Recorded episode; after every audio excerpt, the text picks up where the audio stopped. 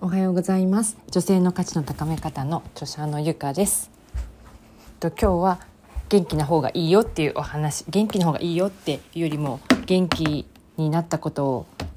を書いときませんかっていうお話です。と日々過ごすのに元気じゃないより元気な方が楽しく過ごせると思います。なので自分が元気になる方法をいくつか持っていてメモしとくと良いと思います意外とすぐ忘れちゃったりするので自分が元気になった時今日これを食べに行ったらあ不思議と元気になったわっていうことをなんかちょっとだけでも携帯のメモでもいいしノートのメモでもいいしそういうのに書いとくと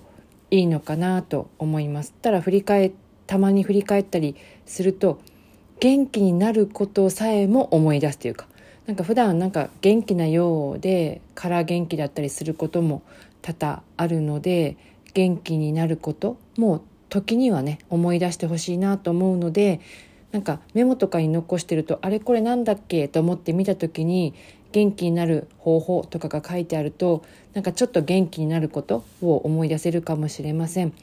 でやっぱり元気じゃないよりも元気な方が楽しく過ごしやすいのでなんかたの、ね、元気と服も呼びそうじゃないですか。なので時にはね元気を思い出すためにも自分が元気になった方法をいくつか持っていてそれをメモしておくと良いかなと思っています。で元気になる方法って想像以上に変化しないんですよ。なんかいろんなことって変化するように思われるけどなんかこういう時こんなこういうふうに元気になったとかいう時の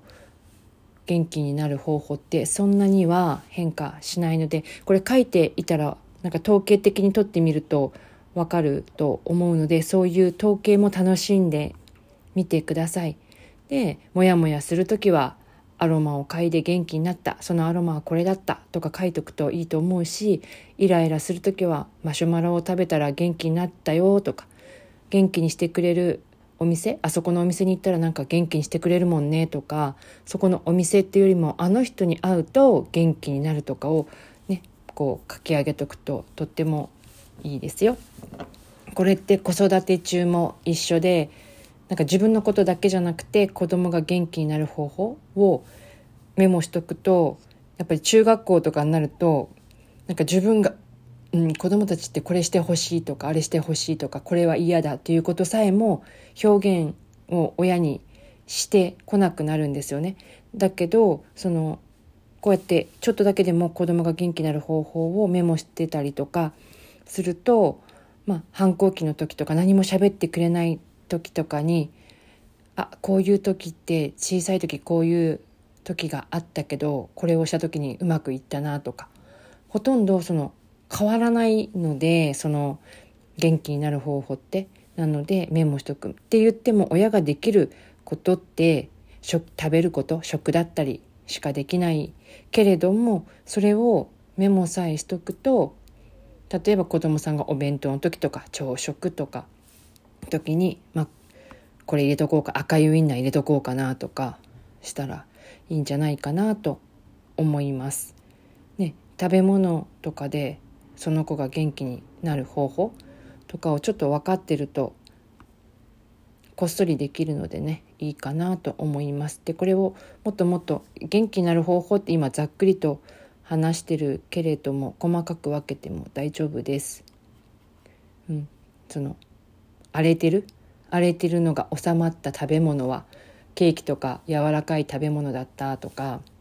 ダラダラとしてねした人がシャキッとした時シャキッとさせたい時に食べたものはとんかつとか硬い食べ物だったとかそういうのを書いてたらいいと思います。なんかうちの子たちって結構なんだろう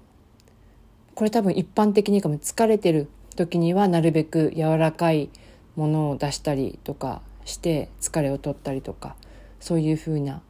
風にしてきました。なのでなんかもうパスタでさえもあ今日この日今日疲れてるなって思った時はちゃんぽん並みにあのパスタが柔らかくなって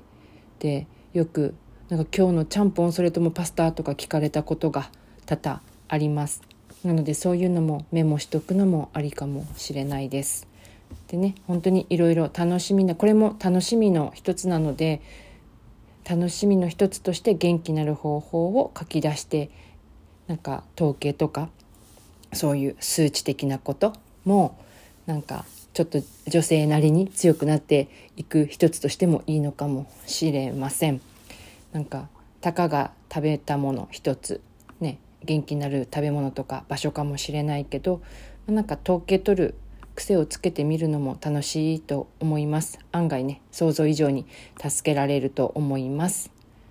でそういうのを書いていってると過去に元気にしてもらった場所や人とか、まあ、物だったりことだったりを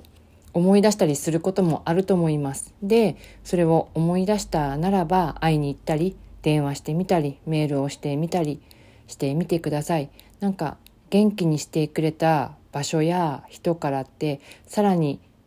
元気にしてくれるヒントがいただけたりします。でその時伝えれてなかったありがとうを伝えることもできるしあの時元気にさせてもらったんですよとかそういうのを伝えるのも一つねいいことかなと思います。あなたを本当に元気にしてくれる人場所物ことぜひぜひ書き出してみてください。時にはね元気になること本当元気になることだったり元気になってみるっていうことを思い出してみてください。ではでは今日もありがとうございました。